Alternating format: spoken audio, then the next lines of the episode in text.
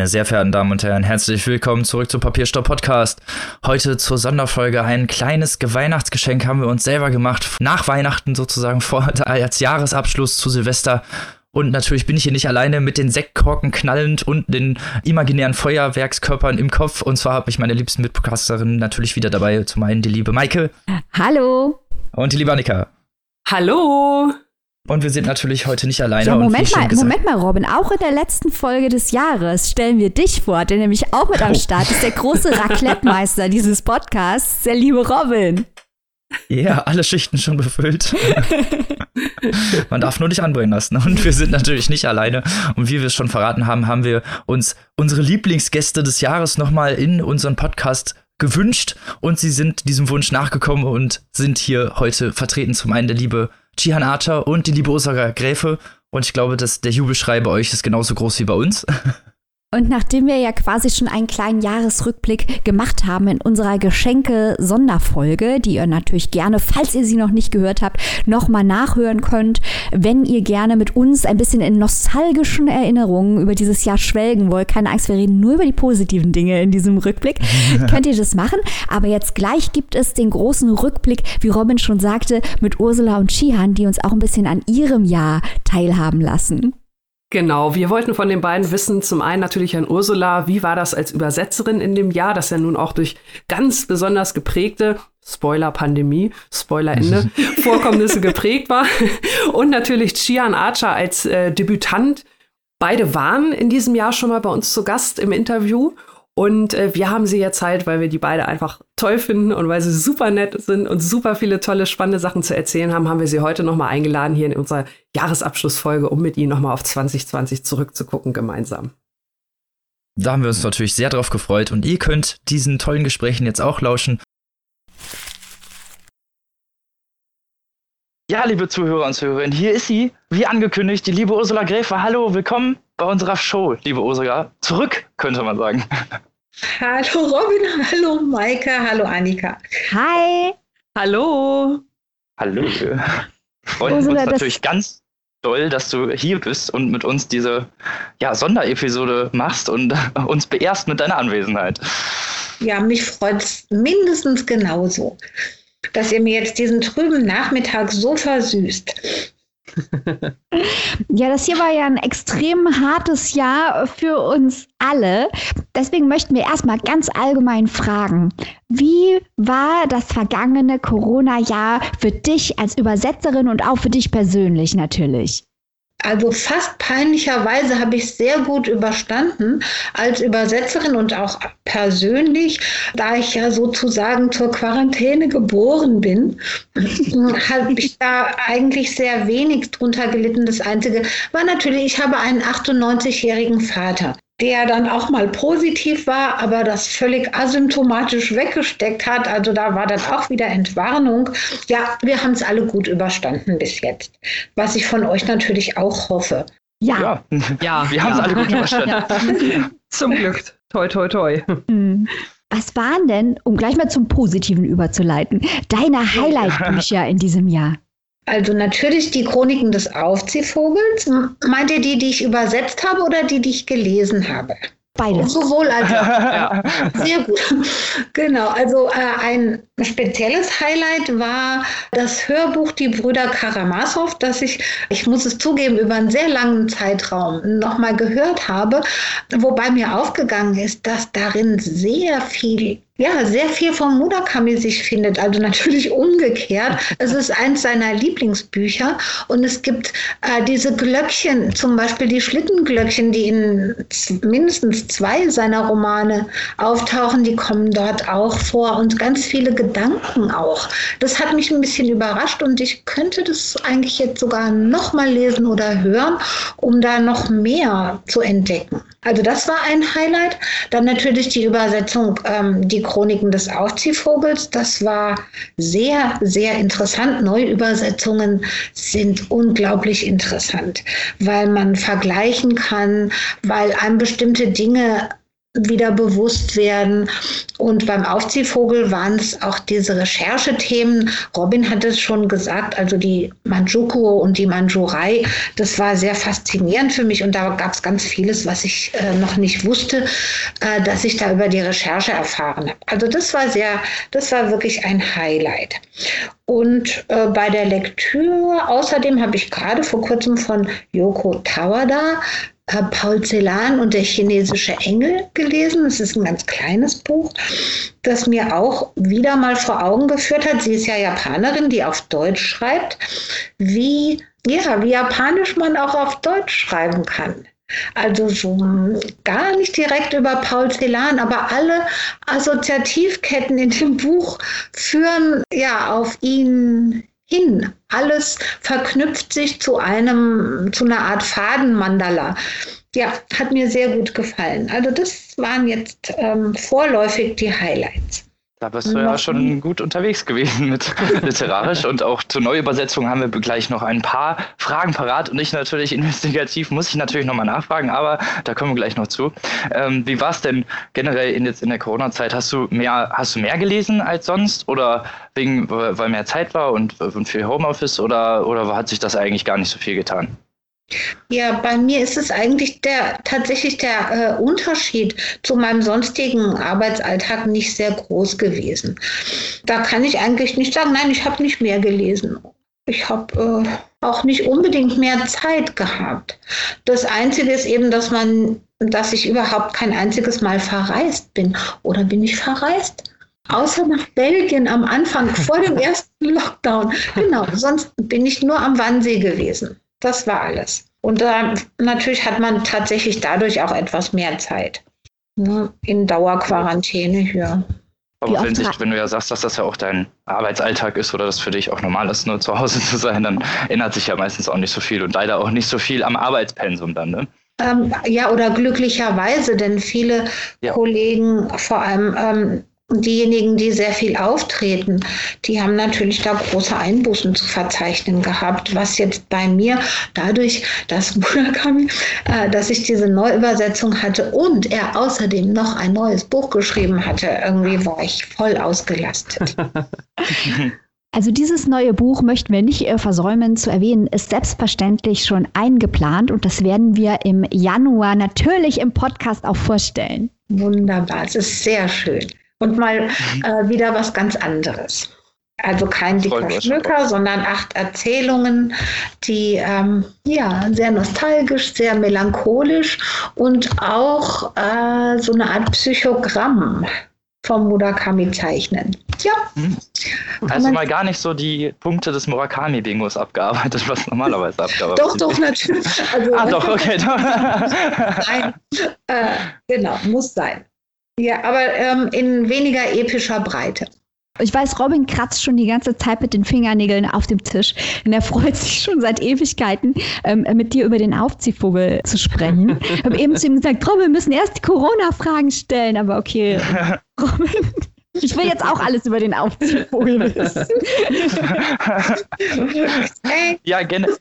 Generell, wie war es denn für dich, diese Neuübersetzung zu schreiben? Also, ich, ich, also das, was mich am meisten jetzt auch erstmal interessiert hätte, war, hast du die Originalübersetzung gelesen? Also beziehungsweise was heißt die Originalübersetzung? Also die erste deutsche Übersetzung oder die äh, englische Übersetzung? Oder äh, war, bist du damit vorher noch gar nicht in Berührung gekommen und die Neuübersetzung war jetzt so das erste Mal, dass du dieses Werk irgendwie in irgendeiner Form konsumiert hast?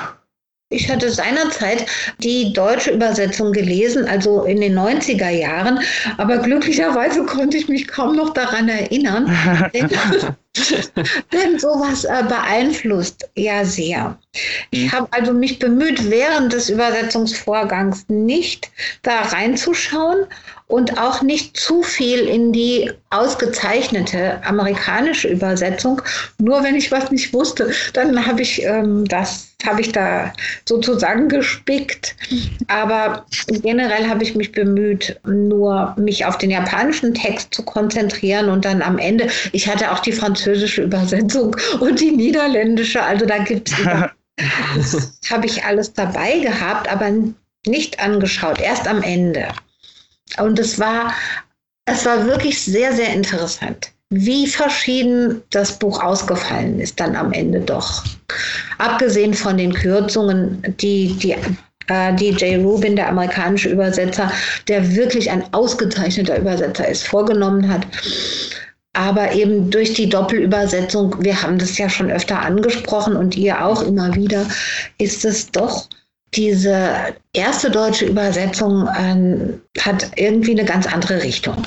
Das ergibt sich wahrscheinlich von selber, dadurch, dass es natürlich auch ne, so eine Doppelübersetzung war und jetzt das wirklich das erste Mal ja direkt von dir übersetzt wurde. Das finde ich, hat man dem Buch auch angemerkt, diesen diesen typischen Murakami-Tonus, den man äh, immer, immer dabei hat und den man so liebt, der war natürlich auch wieder da. Und äh, das, was ich mich gefragt habe, ich habe bei dem Toledo-Journal, du hast ja da so einen kurzen Beitrag geschrieben, auch über die Herausforderungen äh, dieser Übersetzung und auch äh, über die ja, thematische Vielfalt, über gerade auch was mit diesem Wasser viel zu tun hat, ne? dass das ja diesen, dieser Fluss der Zeit und das Schicksal beeinflusst und wie schwierig war das, diese metaphorische Tiefe auch wirklich so äh, ja, rüberzubringen, weil ich kann mir vorstellen, dass es gerade so so ja durch diese ja ne, sehr nahe japanische Übersetzung doch durchaus Herausforderungen gegeben hat. Tatsächlich, also war die Herausforderung eher dieser noch etwas ältere Stil Murakamis. Also mit diesen Themen, ihr wisst es ja, Murakami Bingo ist alles. äh, die Themen, die sind mir natürlich alle bekannt und auch die, äh, die Unterwelt und äh, die Gruben und die Brunnen, in die man ähm, hinabsteigt und äh, verschiedene Sicht, also dort auftauchende Bösewichte und so weiter. Was aber für mich tatsächlich ein bisschen neu war, ich glaube, es war Nein, stimmt nicht. Naokos Lächeln ist das früheste. Aber es war das früheste Buch, außer Naokos Lächeln, glaube ich, äh, das ich von Murakami übersetzt habe. Und ich habe festgestellt, dass sein Stil ein bisschen opulenter gewesen ist früher zu der mhm. Zeit. Also das war eine Veränderung, die mir aufgefallen ist. Also beziehungsweise war es keine Veränderung, sondern das war eine, die Ausgangsposition. Und später eben äh, hat sich sein Stil so ein bisschen, also sein Stil ist tatsächlich immer glatter und vielleicht auch sogar besser geworden, weiß ich nicht. Aber im Aufziehvogel hatte ich mehr, bin ich auf mehr sprachliche Probleme gestoßen als sonst. Was ich darauf zurückführe, dass er zu der Zeit noch anders geschrieben hat, ein bisschen. Aber es ist ja auch mal interessant, so ein, so ein Frühwerk später auch zu übersetzen, ne? weil es ist ja jetzt rausgekommen, wann ist es rausgekommen? 92, 94? 94, glaube ich.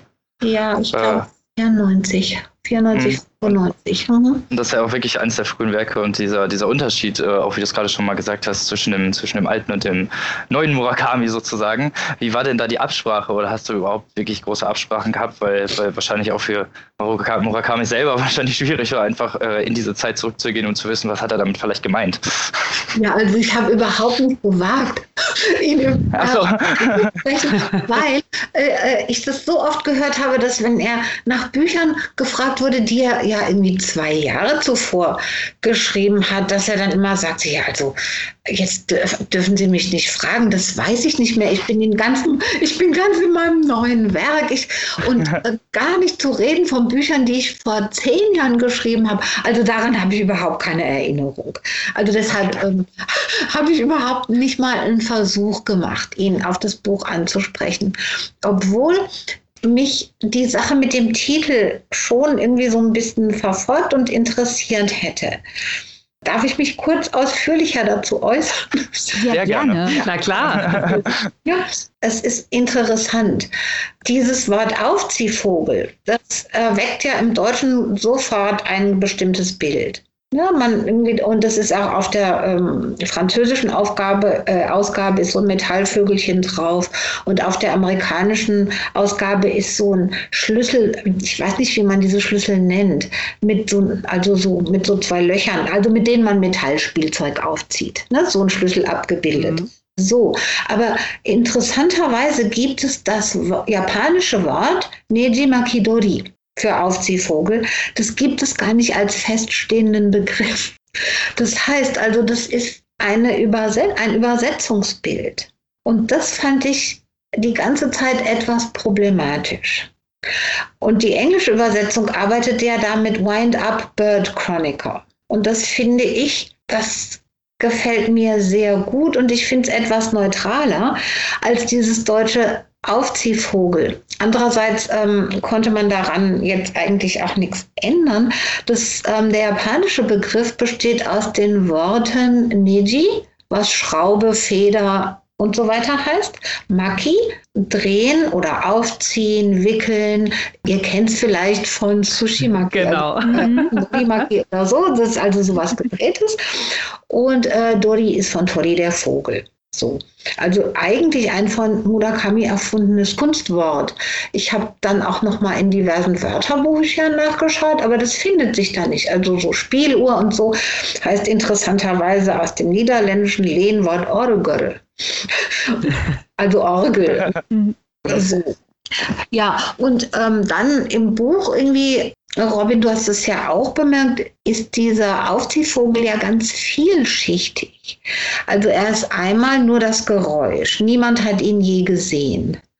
Zum anderen denkt man ja am Anfang, also dieses Kräks und Kreisch, dieses Kreischen von ihm ist das Geräusch mit dem dieses Spielzeug aufgezogen wird. Aber das ist es gar nicht. Es ist das Geräusch, mit dem der Aufziehvogel das Federwerk der Welt aufzieht. Und das finde ich ist ähm, sowas, was fürs Japanische typisch ist. Das geht. Also da geht eigentlich die Assoziation beherrscht oder überragt vollkommen äh, die logische Bedeutung. Und innerhalb des Buches ist es dann auch nochmal so, dass der Aufzieh, also dass der Erzähler selbst zum Aufziehvogel wird, zum Weltaufzieher.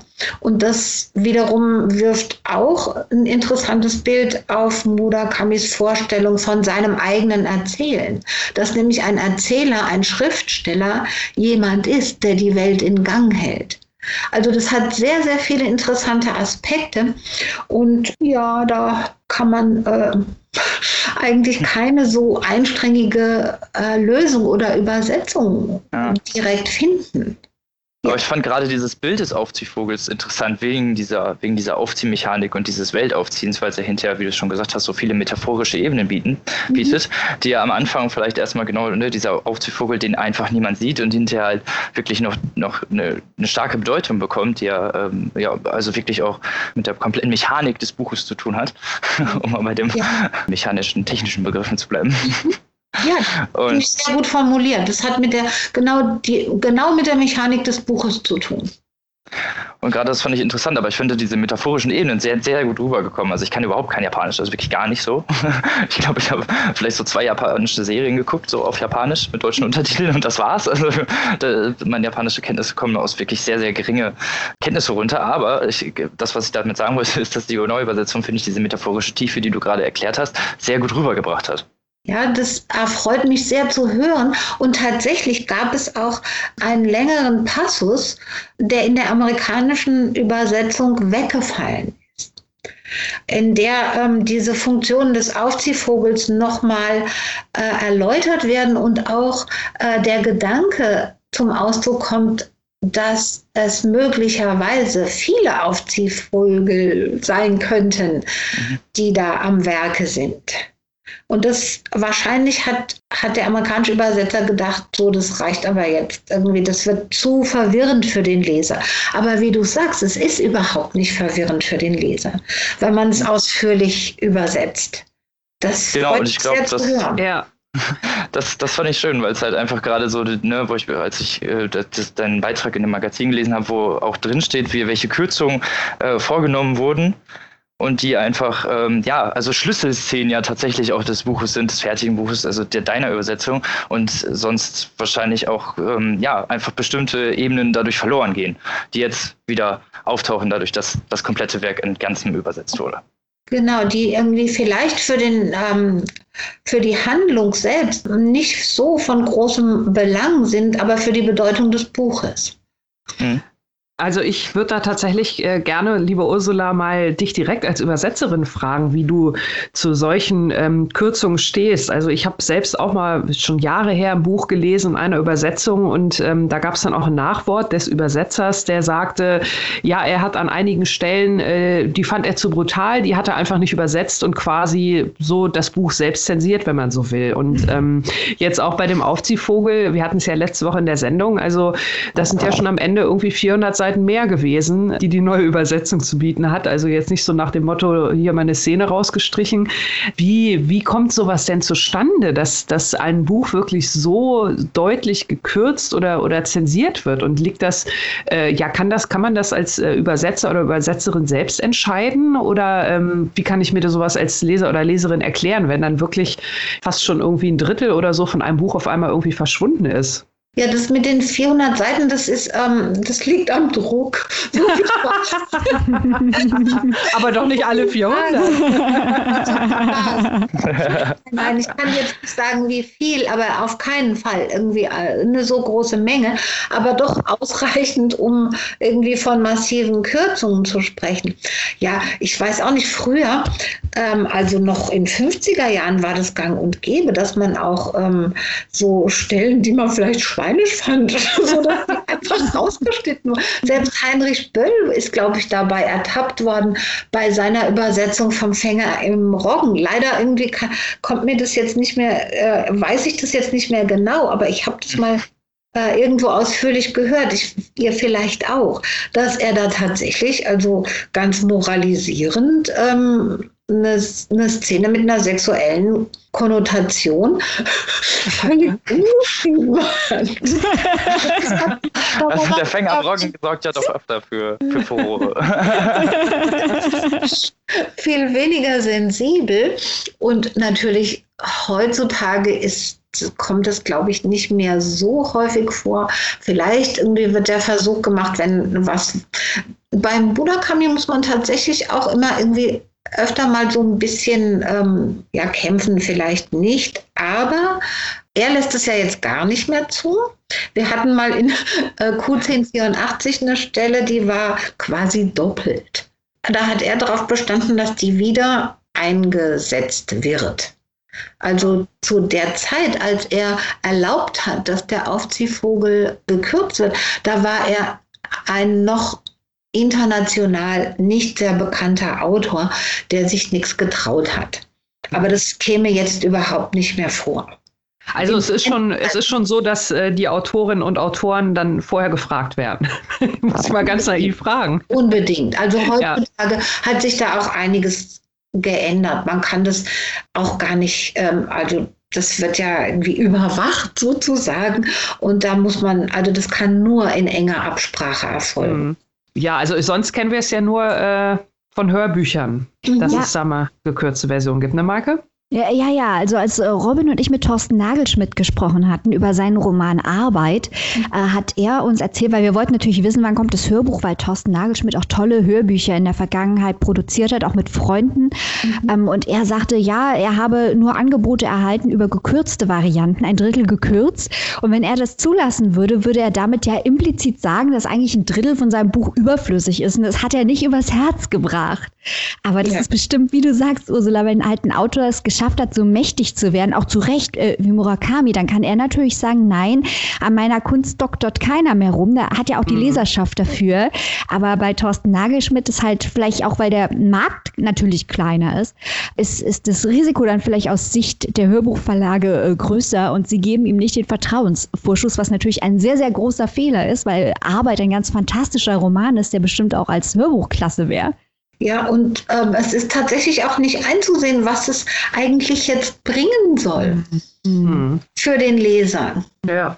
ja, zumal man ja denken sollte, wenn es, wenn es erstmal soweit ist mit der Übersetzung, ähm, das, da wird ja schon, äh, die Schlussredaktion quasi hat ja schon stattgefunden in einem weit, weit vorherigen Schritt. Also es sollte ja eigentlich jetzt das fertige Buch sein. Genau, das fertige Buch und die französischen oder englischen Leser von Thorsten Nagelschmidt, ja, die dürfen jetzt die gewissen Teile irgendwie nicht mehr lesen. Also das ist doch eigentlich eine absurde Vorstellung.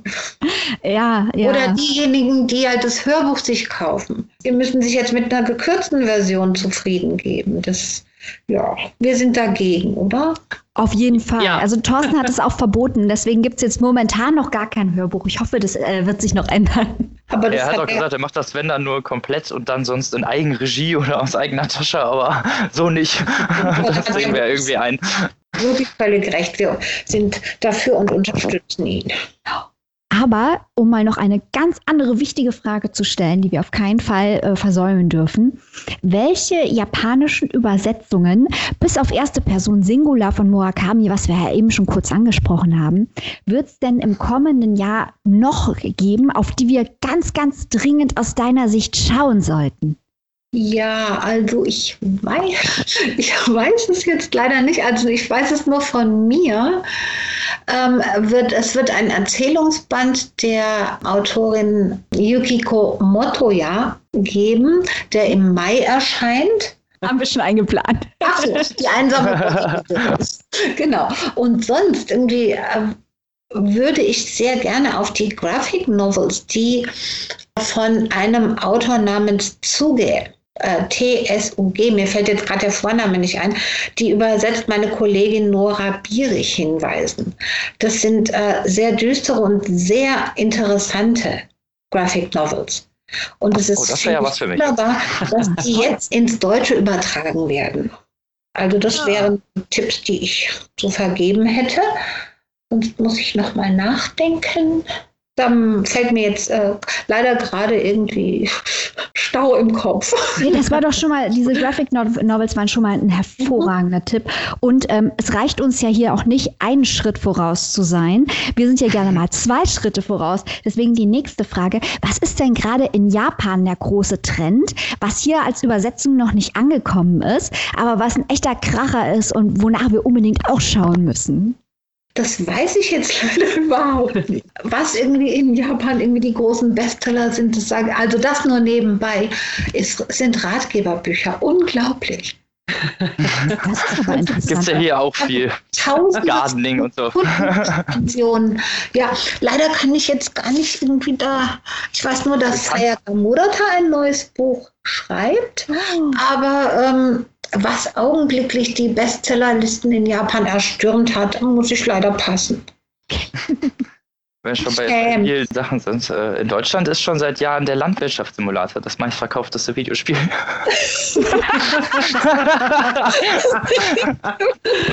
Immer so Fun Fact am Rande. Aber das lässt ja hoffen irgendwie. Okay, abschließende Frage. Was wäre denn, was hattest du denn, hast du denn nächstes Jahr schon was, was du, auf was du dich literarisch freust, jetzt vielleicht abgesehen von, dein, von deiner Arbeit oder deiner Übersetzung einfach, auf was du dich freuen würdest oder vielleicht auch abseits abseits vom Buchmarkt oder von der Literatur, worauf du dich freust nächstes Jahr? Ja, auf meine Impfung. Natürlich. sehr gut, sehr gut. Strohmann kann. Äh, zwar nicht in den Himalaya. Übrigens, Annika, irgendwie Krakauer gefällt mir auch wunder. Also, das ist so ah. ein das Buch über die. Ja. Ja, und das ist so schockierend. Ja, also das können wir aber leider jetzt nicht machen. Äh, mit oder ohne Impfung können wir es nicht machen. ähm, ja, aber darauf freue ich mich ähm, wieder ein bisschen so, ein bisschen mehr im Freien und unter Menschen sein zu können. Und ja, und dann freue ich mich auf die Übersetzung, die herauskommt, die ich gerade mache. Und zwar ist es was ganz anderes. Ihr werdet erstaunt sein.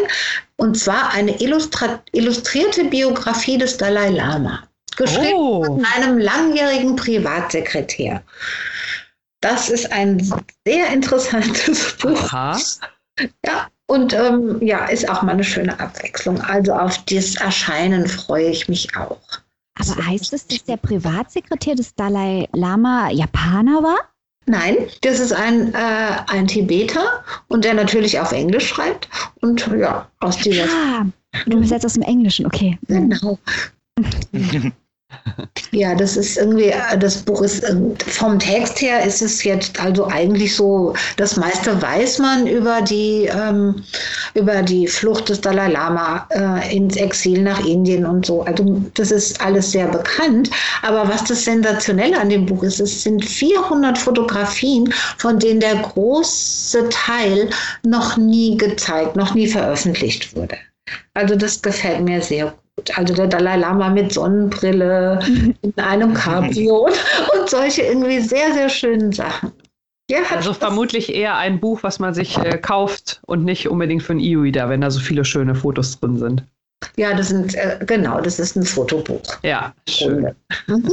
Ja, das sind so die erfreulichen Dinge. Und dann freue ich mich natürlich oder würde mich freuen, wenn mein Papa 99 würde in dem nächsten Jahr. Auch das wäre schön. Also das sind die geplanten Highlights. Da hast du doch noch was, worauf du dich freuen kannst. Und wir natürlich genau. auch. auf die neue Übersetzung. Und jetzt muss ich aber noch kurz sagen, auf was ihr euch freut. Also ich würde auch am liebsten sagen die Impfung, aber ähm, ich weiß ehrlich gesagt gar nicht, äh, ob wir nächstes Jahr überhaupt noch drankommen. Und wenn dann wahrscheinlich erst ganz am Ende des Jahres oder so. Ja, da bin ich wahrscheinlich. in, in der, aber leider, äh, ich würde trotzdem altersmäßig gerne mit euch tauschen. also ich freue mich im nächsten Jahr natürlich erstmal ganz extrem auf unsere neuen Podcast-Folgen, weil wir, geplaudert aus dem Nähkästchen, hatten offen gestanden echt Angst, ob wir das erste Halbjahr 2021 mit vernünftigen Büchern vollkriegen, weil wir hatten im letzten Jahr, war das so ein Aufhebens, weil die Verlage Bücher angekündigt haben, verschieben, ha verschoben haben, woanders hingeschoben haben. Und wir dachten schon, um Himmels Willen, werden jetzt noch mehr Bücher verschoben, wird das alles so ein Riesenloch, was die Neuerscheinungen angeht, 2021 äh, und dann haben wir in den Redaktionskonferenzen festgestellt, dass so viele neue, tolle Bücher rauskommen, dass wir die fast überhaupt nicht unterkriegen in die ganzen Folgen. Und wir wollten äh, das eigentlich ganz anders strukturieren, aber jetzt müssen wir eine Folge nach der anderen kloppen, um die ganzen Bücher reinzukriegen. Und äh, ja, also wir freuen uns total darauf und auch mit den Leuten dann nochmal zu sprechen. Wir werden dir bestimmt auch nochmal auf die Nerven gehen nächstes Jahr. Das kündige ich jetzt schon an. Wir gehen nie auf die Nerven. Du bist ja auch schon fest im Programm dabei, sowieso, haben wir ja schon genau. gesagt. Mir wirklich ein Genuss. Worauf freue ich mich? Auf, äh, genau, wie Mike schon, eigentlich, eigentlich kann ich mich nur anschließen. Ich freue mich, also ich werde wahrscheinlich nächstes Jahr bestimmt nicht mit der Impfung dran kommen. das ist eher utopisch. Und, äh, aber Genau, ich freue mich auf unsere weiteren Folgen. Wir haben noch ein paar richtig geile Specials geplant. Ich habe schon ein bisschen was vorgelesen und, oh, Leute. Ja. das wird der Knoller. Oh, da kann man, kann man gespannt sein. Aber Ursula, bevor ich es vergesse, wollte ich noch fragen, weil du hast eben schon angedeutet, du würdest gerne wieder ein bisschen reisen, ein bisschen rumkommen, kann ich total gut verstehen. Mhm. Ähm, wie oft reist du eigentlich normalerweise nach äh, Japan? Ach, gar nicht so oft. Ich wollte eigentlich dieses Jahr unbedingt, aber das war natürlich illusorisch, ähm, gar nicht so oft aus verschiedenen privaten Elterngründen und so. Aber ich möchte eigentlich jetzt, ähm, das wird eigentlich mein erstes Reiseziel sein, wenn, das, wenn ich wieder darf. Unbedingt. Verständlich. Nächstes, hoffentlich nächstes Jahr, hoffentlich geht's. Wir drücken die Daumen. Ja, wir träumen auch vom Podcast Betriebsausflug nach Japan. Eines Tages machen wir den auch. oder wenigstens mal zu einer Buchmesse oder so. Genau. Ja, ja das stimmt. Genau, also ein, eine Freude wäre ja noch, wenn man sich nächstes Jahr bei der Buchmesse mal sehen kann. Ja, oh genau. ja. Oh, das, das wäre toll.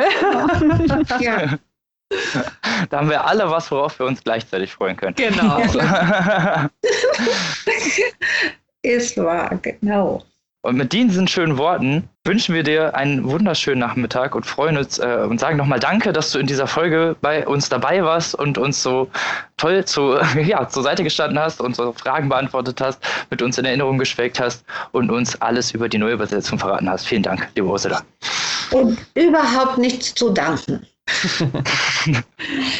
Bevor wir jetzt gleich zu unserem nächsten Gast, dem lieben Chihan Acha, kommen, würde ich dich jetzt nur noch mal fragen, hast du denn den, hast du denn Hawaii schon gelesen? Ja, habe ich und mit großer Begeisterung.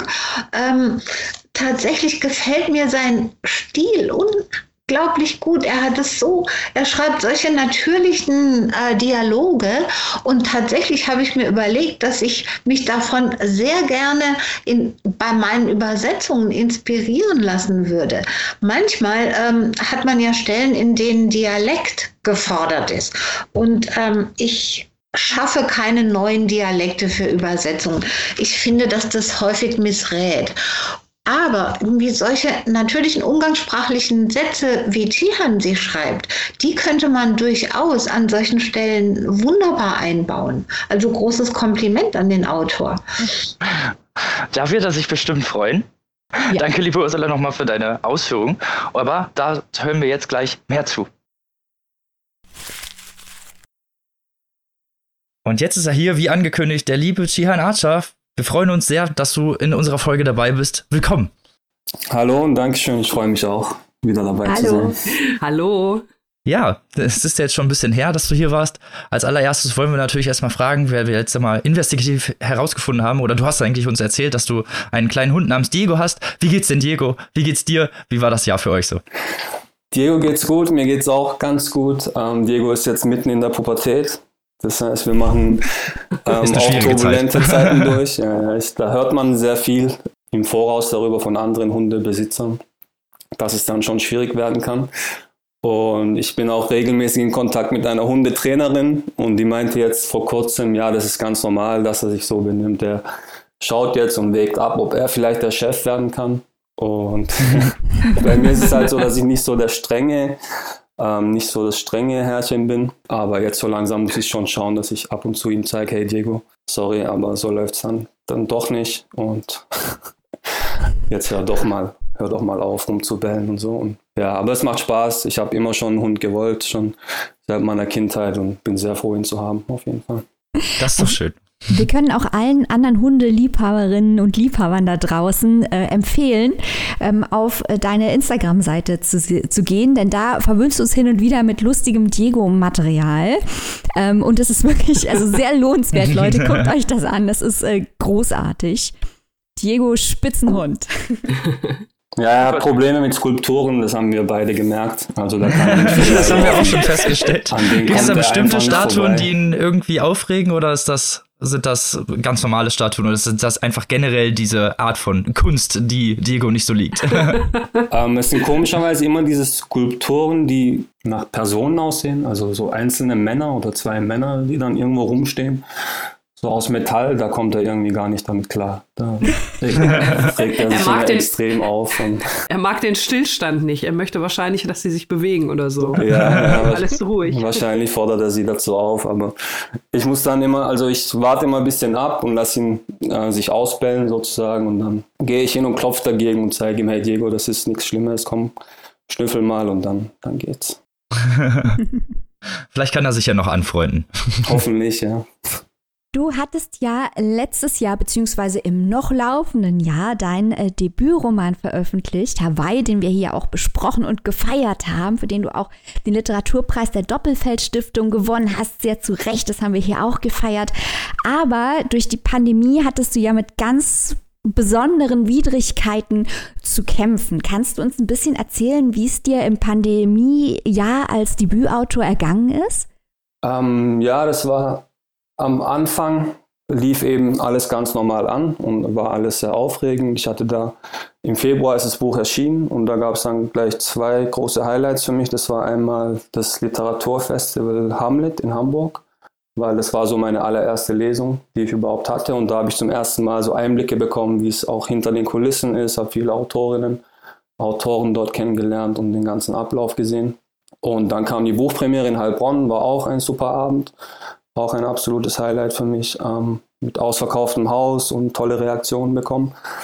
Und dann kam eben die ganze Corona-Sache, dann kam erstmal der große Cut und in den folgenden Monaten fanden die ganzen Veranstaltungen eben nur noch online statt und Lesungen an sich konnten eben nicht mehr so stattfinden. Dann so ab Oktober, November sollte eigentlich der zweite Anlauf starten. Also die meisten Lesungen wurden dann in den Zeitraum verschoben und das hat dann natürlich auch nicht so funktioniert. Aber ja, im Großen und Ganzen bin ich echt sehr glücklich damit, wie alles gelaufen ist, weil gerade beim ersten Roman, da ist es so eine Hürde, dass man überhaupt irgendwie damit ähm, eine Reichweite erzielt. Und ich glaube, da kann ich, kann ich schon echt zufrieden sein mit allem. Also bist du trotz der Pandemie zufrieden gewesen? Also, äh, trotz, ne? also es gab ja dann noch ein paar digitale Lesungen. War das denn auch in Ordnung oder war das dann, also war der Kontrast zu den Lesungen wirklich in der Präsenzveranstaltung schon wirklich äh, exorbitant? Ja, die Unterschiede sind schon groß, auf jeden Fall. Aber ich glaube, in meinem Fall war es vielleicht gar nicht so schlecht, dass ich da eher schrittweise dann mich mit dem Ganzen so anfreunden konnte, weil ich muss auch ehrlich sagen, dass ich am Anfang gedacht habe, oh je, Lesungen, ob ich da so der Typ dafür bin, weil ja, war eben was ganz Neues für mich. Und am Anfang hatte ich eher so die Vorstellung, dass man als Autor sich komplett im im Hintergrund halten kann und seine Geschichte für sich sprechen lässt. Aber ich habe dann ziemlich schnell gemerkt, dass es schon alles dazugehört und dass man sich dann auch ein bisschen zeigen muss und was zu seiner Geschichte ähm, erzählen sollte. Und ähm, das dann auch eher online so stattfinden zu lassen, war dann für mich auch eine ganz gute Übung. Und vor Publikum macht es natürlich umso mehr Spaß, weil man da die direkten mhm. Reaktionen und den Austausch auch danach hat. Das ist schon was ganz anderes, aber ja, man musste eben das Beste aus der, aus der Situation machen. Hattest du dann in diesem Jahr überhaupt die Möglichkeit, mit anderen Debütantinnen und Debütanten dich auszutauschen? Weil das stelle ich mir auch toll vor, wenn man andere Leute in vergleichbaren Situationen kennenlernt, mal mit denen ein bisschen zu quatschen, äh, deren Erfahrungen zu hören. Das war in diesem Jahr schwierig, oder? Ähm, ja, es war eher schwierig. Das fand dann auch eher sporadisch statt. Also bei der Preisverleihung in München von der Doppelfeld-Stiftung, da habe ich andere Debütantinnen kennengelernt. Das war super. Und davor und danach hat man sich dann schon ausgetauscht, war sehr interessant. Ähm, dann sollte es noch einen Abend geben in Leipzig, wo auch nur Debütantinnen, Debütanten lesen sollten. Da wäre ich auch dabei gewesen. Nur da habe ich ein bisschen gekränkelt in der Woche. Und das hat dann nicht mehr hingehauen. Also ich habe dann den Corona-Test gemacht, der war negativ, aber ich hatte eben die Symptome und konnte dann nicht nach Leipzig fahren. Habe den Abend verpasst und ja, wie gesagt, es hat dann nur vereinzelt so stattgefunden. Ja, du hast ein bisschen gekränkelt. Wer richtig fix und fertig ist momentan, ist die Annika. Aber sie ist natürlich trotzdem da, denn ähm, sie hat jetzt auch Hawaii gelesen und versteht jetzt, glaube ich, äh, was wir das ganze Jahr schon so abfeiern, oder?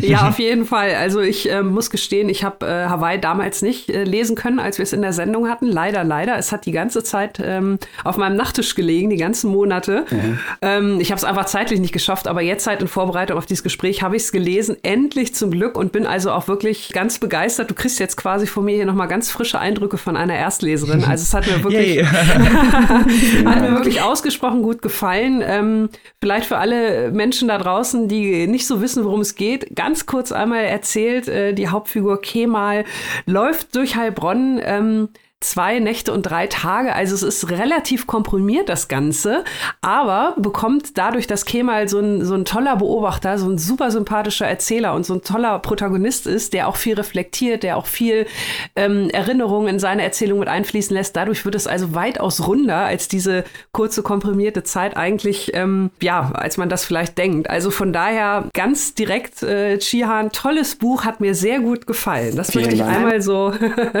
ganz deutlich sagen. Was mich mal interessieren würde, du hast ja in dem, in dem Buch, also es lebt ja natürlich äh, zum einen von den äh, interessanten Charakteren, aber natürlich lebt es auch ganz klar von Hawaii, also diesem Viertel oder Heilbronn allgemein, sage ich mal, als Heimatstadt mit äh, Fokus auf dem Viertel Hawaii. Was mich mal interessieren würde, wie sind denn die Reaktionen aus deiner Heimatstadt, aus Heilbronn äh, gewesen? Also ich sag mal, wir haben ja oft auch immer hier das Thema im Podcast, dass es viele, die meisten Bücher dann halt irgendwie in Berlin spielen, dass das so die Literat das Literatursetting Nummer eins fast in ähm, Deutschland ist. Und wir haben uns natürlich sehr gefreut, dass mit Hawaii mal eine andere Stadt im Fokus steht. Da denkt man sich, äh, ja, wie gehen die Einwohnerinnen Einwohnerinnen Einwohner damit um? Freuen die sich oder weil es ja doch ein sehr direktes, echtes Bild ist, also mit allen äh, Stärken, aber auch Schwächen der Stadt? Ähm, wie wurde das da so aufgenommen? Ähm, es war ganz interessant, also vor allem in meinem eigenen Umfeld hat das Ganze erstmal für viele Fragezeichen gesorgt, als ich dann erzählt habe, ja, was machst du zurzeit so, wie sieht es mit der Uni aus? Und alles. Und als ich dann gesagt habe, ja, ich bin jetzt eher an einem Roman dran, da gab es dann schon viel Stirnrunzeln und viele Fragen, wie das überhaupt dazu kommt, weil hier in Heilbronn ist es eben so, dass es keine große Kunstszene, Kunstszene vielleicht schon, aber Literatur findet hier eigentlich gar nicht statt, ist hier eher was ähm, ziemlich Exotisches. Und im Nachhinein, nach der Veröffentlichung, muss ich sagen, waren die Reaktionen aber echt sehr schön. Also das ging dann mit der Buchpremiere los, die war im Theater hier in Heilbronn und da habe ich vom Publikum schon viele positive Reaktionen bekommen. Was ein bisschen eine zwiespältige Sache ist, ist eben, dass Hawaii, dass dieses Viertel dann immer wichtiger wurde und so sehr ähm, sich in den Vordergrund gedrängt hat beim Schreiben, sage ich mal, und dann sogar noch mhm. zum Titel wurde. Weil am Anfang war mein Ziel eigentlich, dass Heilbronn als Stadt mehr im Fokus steht. Aber das hat sich dann wie von selbst beim Schreiben ergeben, dass Hawaii eben ähm, eine immer, immer prominentere Rolle eingenommen hat. Und da kamen dann schon Fragen, hey, wir wissen ja, dass du selbst nie dort gelebt hast im Viertel. Wie, komm, wie kam es dazu, dass du jetzt ausgerechnet über, über Hawaii ein Buch schreibst. Vor allem gab es dann auch Missverständnisse, weil manche Leute auf den ersten Blick dann dachten, ich hätte die Geschichte des Viertels aufgeschrieben. Und das ist ja nicht so der Fall, sondern es dient ja eher als Kulisse. Also mhm. die Vergangenheit des Viertels spielt schon eine Rolle, aber es ist ja insgesamt schon eine fiktive Handlung. Aber sonst, auch jetzt im Nachhinein, wenn ich ab und zu so in, in den Buchhandlungen unterwegs bin und vorbeischaue, kriege ich echt nur Positives zu hören und sehe dann, dann auch, dass das Buch immer noch in mehreren Stapeln da herumliegt und dass es den Leuten schon gefällt und gekauft wird. Und das ist, ist super für mich auf jeden Fall. Erkennen die Leute dich in den Buchläden? Das eher nicht, nein. Jetzt noch durch die Maske auch noch umso mehr versteckt. Ja, okay. also das nicht. Und das ist mir auch eher unangenehm. Also einmal habe ich nachgefragt, aber sich dann da hinzustellen, hey, ich habe dieses Buch geschrieben und nicht? Ich hätte dachte jetzt, du hältst dann so die Autorenseite auf, hältst so das Gesicht daneben und stehst dann einfach so. Robin, nicht von dir auf andere schließen. Ja, Entschuldigung, ich würde das so machen. Geht mich da nicht so, nicht so offen zu erkennen, muss ich sagen. Wirklich, die wirkliche Bescheidenheit. Das ist auch gut. Wenn man da nicht dann auch so behelligt wird, wahrscheinlich. Ja, eher so, genau. Fragen die Leute jetzt noch nach, äh, nach der Uni ähm, oder fragen die jetzt nach, ob du noch einen äh, Roman schreibst? Und vor allem, was ist die Antwort auf diese Frage? Ja, das sind, da hast du so die zwei Hauptfragen eigentlich direkt erwischt, die mich immer wieder ähm, erreichen, weil es sind auch die zwei, die zwei Fragezeichen, die in meinem Leben eigentlich oder für die kommende Zukunft eine Rolle spielen. Und es ist so, dass die Uni, die habe ich dann eigentlich erstmal in den Hintergrund geschoben, als ich gemerkt habe, ich muss diesen Roman und diese Geschichte jetzt aufschreiben. Aber jetzt ähm, ist das eben erledigt, die Geschichte ist draußen und jetzt bin ich gerade dabei, mich mit dem Lernen doch wieder anzufreunden und zu schauen, dass ich die wenigen Prüfungen, die ich noch offen habe, dann absolviere, um wenigstens das erste Examen zu machen. Aber schreiben werde ich natürlich auch, auch weiterhin. Und ja, mein Tag ist zurzeit eigentlich in zwei Hälften aufgeteilt. Tagsüber Jura lernen, Jura-Bücher lesen und abends so viele Romane wie möglich lesen und, und recherchieren, Notizen sammeln, Ideen sammeln für, die, für den zweiten Roman. Äh, Clemens JZ hat uns ja letztens hier schon Spoiler rausgehauen, was in seinem neuen Roman passieren wird, beziehungsweise zumindest worum es gehen wird. Ähm, verrätst du auch schon Spoiler oder ist das noch alles top secret? ja, ich könnte, ich würde gerne was verraten, aber es ist eben noch nichts Handfestes dabei. Also ich mache mir bis jetzt noch eher grobe Gedanken und ich habe eigentlich so zwei wesentliche Story-Varianten, die sich ganz unterscheiden und für eine davon müsste ich mich eigentlich noch entscheiden. Und was so ein bisschen das Problem ist, ich hatte eigentlich das Ziel im Hinterkopf, dass ich, sobald ich den ersten Roman fertig habe und der draußen ist, dass ich dann erstmal reisen will, viel reisen will. Und das war ja, ja jetzt nicht so möglich. Stille. Das hat sich dann natürlich sehr schnell, sehr schnell erledigt. Und oh, der Plan war eben auf diesen Reisen dann auch Recherchen zu betreiben. Und weil so ein Gedanke, den ich vielleicht verraten kann, ist, ähm, dass ich jetzt den ersten Roman eben in Heilbronn habe stattfinden lassen und Deutschland und die deutsche Gegenwart eine ganz große Rolle gespielt hat. Und mit dem zweiten Roman habe ich eigentlich vor, mich dann auch mal in die große, weite Welt irgendwie hinauszuwagen. Aber wie gesagt. Hast du ein paar Lieblingsziele, ein paar Favorite Spots, wo du gerne hin würdest oder die du gerne mal besuchen würdest? Oder würdest du einfach gerne rumreisen äh, überhaupt? gerne rumreisen überhaupt, weil bei mir ist es interessant, dass ich Reisen eigentlich sehr mag, aber ich bin irgendwie nie so, so richtig dazu gekommen in dem Ausmaß, in dem ich es mir eigentlich gewünscht hätte, weil die meisten Reisen auch in meiner Kindheit und Jugend fanden dann eher in die Türkei statt ähm, in Form von Verwandtenbesuchen. Und ein Land, was mich immer schon fasziniert hat, ist die USA. Und da ist es eben so, dass ich bis jetzt noch nie da drüben war. Und ich habe so diese Faszination von weitem eigentlich für dieses Land, aber das soll jetzt nicht, kann jetzt nicht heißen, dass, das, dass der zweite Roman dort stattfinden wird. Aber es wäre so wahrscheinlich mein erstes Reiseziel gewesen. Auf jeden Fall. Und sobald es möglich ist, werde ich das, werde ich das auch noch angehen. Ja. Dieses Jahr konnten wir quasi nur durch Bücher verreisen. Ähm, was hast du denn dieses Jahr so gelesen und gemocht? Ich habe einiges gelesen, vor allem jetzt, seit sich die Aufregung, die Arbeit am ersten Roman dann so langsam gelegt hat, konnte ich mir nicht mehr Zeit dafür nehmen. Und Dostoevsky habe ich ziemlich früh dieses Jahr gelesen, Verbrechen und Strafe, weil ich das schon so lange hier herumliegen hatte und im Hinterkopf hatte, dass ich das mal lesen will und hat mich sehr fasziniert. Fand ich wunderbar. Und jetzt bin ich so langsam dabei, dass ich auch mal mehr deutsche Gegenwartsliteratur endlich lesen kann. Und da kann ich vielleicht zwei Bücher nennen. Dennis Ode Streulicht. Ah. Hat mich sehr fasziniert. Das Herz von Annika auf. ja, auf jeden Fall. Das war ja auch einer unserer Favoriten. Ja, ja, das Preis. Ja, und ja, war ja auch sehr prominent, dieses Buch dieses Jahr und völlig verdient, denke ich, weil allein schon die Sprache finde ich sehr, sehr kunstvoll gemacht und bewundere ich auch, wie das Buch geschrieben ist. Und dann das zweite wäre, da bin ich jetzt noch gerade dabei, bin ungefähr bei der Hälfte, ist Taxi von Jamie Shine. Ähm, hat mich auch sofort gepackt, die Erzählweise, das ist so ein ganz eigener Stil, der einen gleich ähm, in, die, in die Story mit hineinreißt und wo man unbedingt weiterlesen will. Gefällt mir sehr gut. Also ich bin noch nicht so weit, wie gesagt, aber freue mich schon darauf, es weiterzulesen.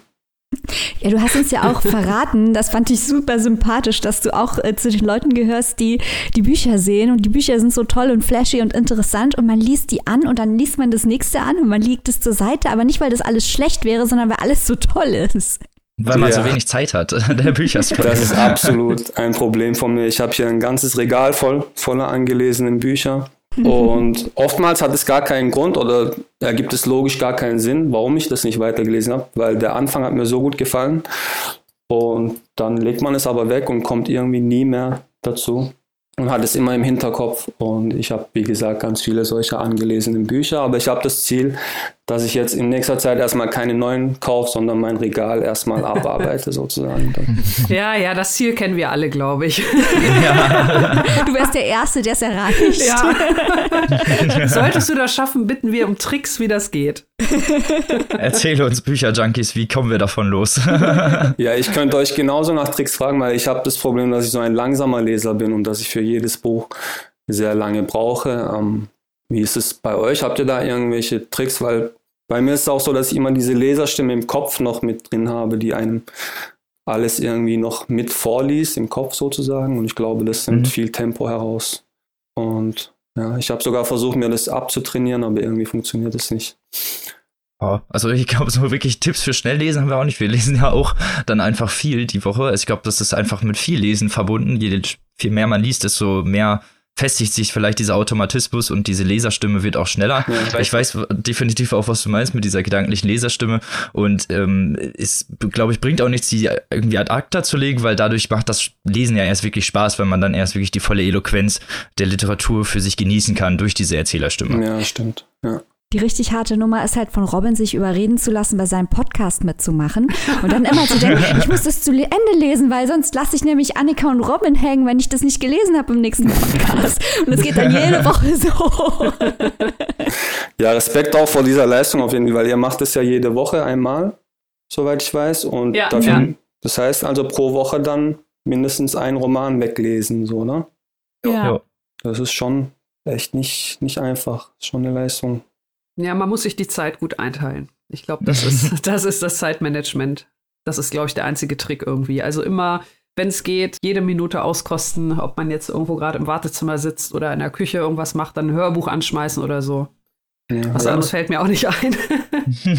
Aber es ist schon so, dass unser Umfeld uns häufiger mal ein bisschen schräg anguckt und Nachfragen stellt. auch generell teilweise ein bisschen vielleicht von uns genervt sind. Also nicht so, von meinem Umfeld lesen nicht so viele Leute. Und wenn ich denen dann von dem nächsten geilen Buch erzähle und die 20 Minuten damit nerve oder vielleicht auch nur fünf, denen kommt es denen aber wie 20 Minuten vor und dann wollen die auch nichts mehr irgendwann davon hören. Aber äh, naja, man macht das ja gerne und es ist ja ein Hobby und äh, ich, keine Ahnung, also ich finde, das macht auch einfach Spaß. Die Woche, äh, manchmal kommt es halt zu so Crunch-Times, nenne ich es einfach mal, wenn dann sehr, sehr viel auf einmal kommt mit dem Buchpreis oder dann vielleicht mal so ein 1000-Seiten-Roman in einer Woche ist dann doch schon mal eine Leistung, wo man sich dann ein bisschen, äh, ja, wo es ein bisschen Arbeit wird, aber mhm. es macht dann doch noch so viel Spaß, dass es weiter motiviert. Oder? Ja. ja, ich versuche es jetzt auch mit mehr Disziplin, mit wie so einem Plan, dass ich mich jeden, jeden Abend oder jede Nacht vorm Schlafen mindestens eine Stunde hin, hinsetze und dann Handy weg und Laptop aus und alle Ablenkungen mal aus und es funktioniert auch umso besser jetzt in letzter Zeit. Ach, das klingt gut. Da können wir uns ja auf ein neues Buch von dir bald freuen. Schön weiter konzentrieren. Wir sind, sind dabei und behalten das alles im Auge. Also das zählt jedenfalls schon mal zu den Sachen, auf die wir uns im nächsten ja. Jahr freuen. Und wir hoffen natürlich auch, dass du es schaffst, im nächsten Jahr in die USA zu reisen. Ich liebe auch die USA. Dir wird es da sicher gefallen. Aber hast du noch andere Ziele oder Dinge, auf die du dich im nächsten Jahr ganz besonders freust? Ja, die Ziele sind eben wie vorhin schon gesagt, dass ich das mit der Uni dann absolvieren und erledigen will. Das wird sich im ersten Halbjahr vor allem, äh, wird das im Vordergrund stehen und im zweiten Halbjahr sollte ich dann das Schreiben ähm, spätestens. Also bis dahin werde ich mir schon viele Gedanken und Pläne dazu machen, aber ab dem zweiten Halbjahr habe ich dann auch ein Stipendium, das äh, ab Juli beginnt und das mich dann finanziell auch unterstützen wird vom Land Baden-Württemberg wurden mir das jetzt vor kurzem zugesprochen, hat mich auch sehr mhm. gefreut und das sollte mich dann auch darin unterstützen, dann so schnell wie möglich voranzukommen. Und was mir jetzt als Leser auch schon aufgefallen ist, dass ich mich auf zwei Bücher sehr freue. Erstens Benedikt Wells wird seinen neuen Roman veröffentlichen. Und ist auch schon eingeplant. genau, darauf freue ich mich sehr. Und Christian Kracht natürlich die yeah. ja, Eurotrash, yes. Fortsetzung von, von Faserland, weil ich finde allein den Move schon so, so mutig, dass man an so einem Klassiker noch einen zweiten Teil äh, hinten dran hängt. Das, da bin ich schon sehr gespannt. Also dein Sympathielevel war schon hoch hier, aber jetzt, wo du Christian Kracht feierst, durch die Decke. Wir sind völlig eskaliert. Als wir gehört haben, dass äh, Eurotrash rauskommt, ist unsere WhatsApp-Gruppe völlig durchgedreht. Ja, das glaube ich. Ja, ich habe mich eine Zeit lang mal mit der Popliteratur so im Nachhinein ähm, eine Zeit lang beschäftigt und Christian Kracht war da echt der, derjenige, der, der mich am meisten angesprochen hat. Also das, das ist schon große, große Kunst, was er da macht. Aber bevor ich es vergesse, äh, das Stipendium, das du angesprochen hast, kannst du mal beschreiben, wie das äh, funktioniert, also wie man sich da bewirbt und was man dann auch kriegt bei so einem Stipendium? Ähm, in dem Fall war es so, dass es für mich eine riesen Überraschung war, weil ich hatte mich, ich weiß gar nicht, ob man es verraten darf, aber ich mache es mal einfach, ich habe mich gar nicht darauf beworben gehabt, sondern ich habe dann einfach den Anruf bekommen und gesagt bekommen, hey Glückwunsch und ja zu was? Ja, du bekommst so ein Stipendium und dann, ja super, sehr gut.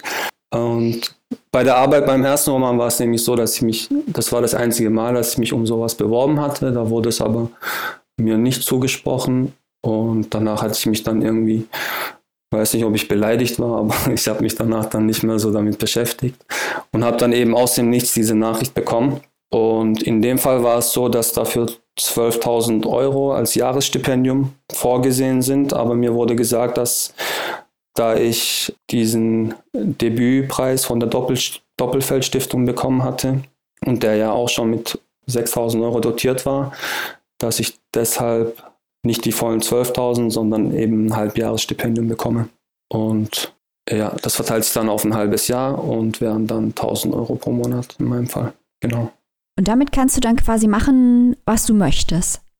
Ja, das war eben auch so eine Frage, wo ich dann Rücksprache halten musste, weil ich gesagt habe, ich bin zurzeit eher an, äh, an der Universität involviert und aktiv mit Online-Vorlesungen, Prüfungen, Seminaren und so, die jetzt in den nächsten Monaten auf mich zukommen. Und wie ist es da? Muss man da danach irgendwas vorzeigen? Hey, so und so viel habe ich geschrieben oder so. Mhm. Und das ist anscheinend gar nicht der Fall sondern okay. das ist nur als Unterstützung gedacht und man soll sich natürlich schon der literarischen Arbeit widmen und jetzt nicht ähm, für die 1000 Euro jeden Monat ein neues MacBook raushauen oder sowas. und als ich das dann gehört habe, konnte ich es dann auch guten Gewissens annehmen und werde es auch so nutzen, um die Arbeit an, am zweiten Roman voranzubringen. Ja. Sehr gute Entscheidung, liebes Land Baden-Württemberg. Ja, sehr gut und Glückwunsch, Shian. Vielen Dank. Dankeschön. Du hast ja aber auch noch ein paar Nominierungen und gewonnene Preise abgeräumt. Zum einen der, die Nominierung für den Aspekte-Literaturpreis und äh, den Literaturpreis der Doppelfeldstiftung, den du sogar gewonnen hast. Wie war denn das so? das waren absolute Highlights für mich, weil, wie gesagt, erstes Buch rausbringen, davor irgendwie niemandem bekannt gewesen. Auch ich bin ja auch vor dem Roman eigentlich literarisch, weil ich bin ich nie in Erscheinung getreten. Deswegen schreibt man da eigentlich in eine ganz große Ungewissheit hinein, wird das überhaupt irgendwie angenommen werden und dann mitzubekommen, man wird nominiert, es wird anerkannt von Leuten, die sich damit auskennen, nicht nur jetzt diese, diese Auszeichnungen und Preise, sondern auch vom Publikum. Das Ja, ich kann es nicht anders sagen. Es ist eine ganz ehrliche und große Freude darüber und auch ein Ansporn, dran zu bleiben und um sich weiterzuentwickeln als Autor. Ja. Auf jeden Fall. War auch definitiv gerechtfertigt aus unserer Sicht. Wir haben uns ja auch, wir haben ja auch direkt abgefeiert, dass du den gewonnen hast. ja, ihr wart auch so eine der, erst, eine der ersten Plattformen, wo ich äh, die, die Reaktion auf den Roman damals mitgehört habe in der einen Folge und das war, war schon ein verrücktes Gefühl, muss ich sagen, auch als Autor so eine Reaktion zu bekommen zum ersten Mal ist schon was Besonderes. Da freuen wir uns doch, dass wir das gewesen sind. Ja, wir flexen auch immer gerne, dass wir ein gutes Gefühl für sowas haben, weil wir haben äh, in, im Hansa-Programm äh, deinen Roman gesehen und wir bereiten diese Redaktionssitzungen, indem wir festlegen, was wir machen im, in den Halbjahren. Also wir machen immer Redaktionssitzungen jeweils für ein Halbjahr. Bereiten wir getrennt vor und machen dann jeder eine Liste, was uns relevant erscheint. Und wir alle drei haben unabhängig voneinander deinen Roman quasi als Muss auf diese Liste draufgesetzt. wir haben gleich gewusst, das wird was. ja, und ihr habt das neue, das neue Jahr dann auch ähm, bis zur Mitte des Jahres schon durchgeplant oder wie läuft das genau ab?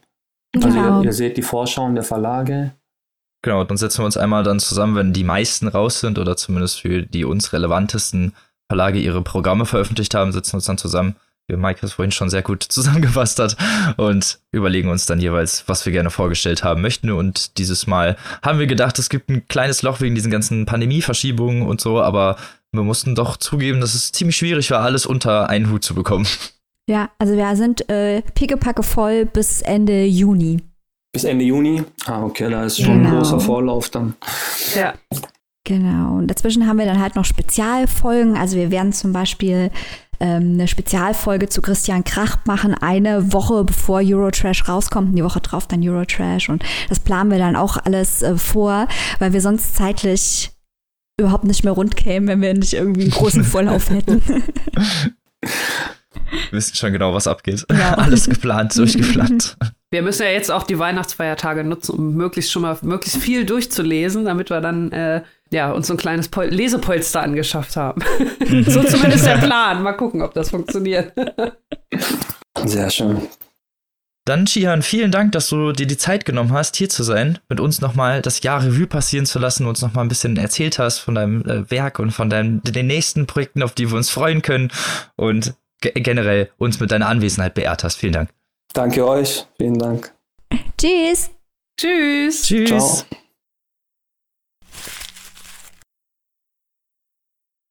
Vielen lieben Dank, liebe Zuhörer, natürlich auch an euch für dieses tolle Jahr, dass ihr uns gelauscht habt, dass ihr diesen, dass ihr diesem Podcast beigewohnt habt, dass ihr mit uns in den Büchererinnerungen, in der Literatur geschwebt habt, in Diskurs mit beigetreten seid und natürlich auch mal ein herzliches Dankeschön an Shihan und Ursula, dass sie beide da waren und natürlich auch an euch beide, dass ihr ja mit mir hier so toll dieses Fest abgefeiert habt und wir nochmal so einen schönen ja, etwas anderen Jahresrückblick hatten, so wie wir uns das gewünscht hatten. Es ist ein wahres Vergnügen jedes Mal mit euch beiden und ich möchte nicht versäumen, die Leute darauf hinzuweisen, doch bitte auch, wenn sie es noch nicht gemacht haben und wenn sie es gemacht haben, einfach nochmal die beiden Interviews, die wir geführt haben mit Ursula Gräfe zu ihrem Job als Japanisch-Übersetzerin und zu den Autorinnen und Autoren, die sie so übersetzt und natürlich mit Chian Archer über seinen Debütroman Hawaii anzuhören. Äh, denn ein großes Highlight, äh, wir haben es schon häufiger erwähnt, aber wir werden nicht müde, es zu betonen, ist natürlich bei diesem Podcast immer, dass wir so viele tolle Leute einfach anrufen und ausfragen können. Das ist ein großes Privileg, das wir sehr genießen. Genau, und auch im nächsten Jahr werden wir da wieder ganz viele tolle Aktionen haben für euch. Also wir freuen uns auch darauf, mit euch dann im Jahr 2021 wieder ganz viele spannende neue Buchwelten und Menschen aus der Literaturszene zu entdecken. Ja, und in diesem Sinne, was bleibt uns noch zu sagen, ihr Lieben? Vielleicht dann nächstes Jahr auch mal in physischer Form und nicht mehr nur digital. Aber das wird sich die Zeit zeigen. Wir hoffen natürlich, dass ihr weiterhin gespannt bleibt und dabei seid und wünschen euch auch einen schönen Jahresabschluss, einen guten Rutsch ins neue Jahr und freuen uns natürlich, wenn wir euch, wenn wir euch nächstes Jahr wieder hier in unserer kleinen Show begrüßen dürfen. Bis nächstes Jahr. Tschüss. Alles Gute. Tschüss. Bis denn. Tschüss.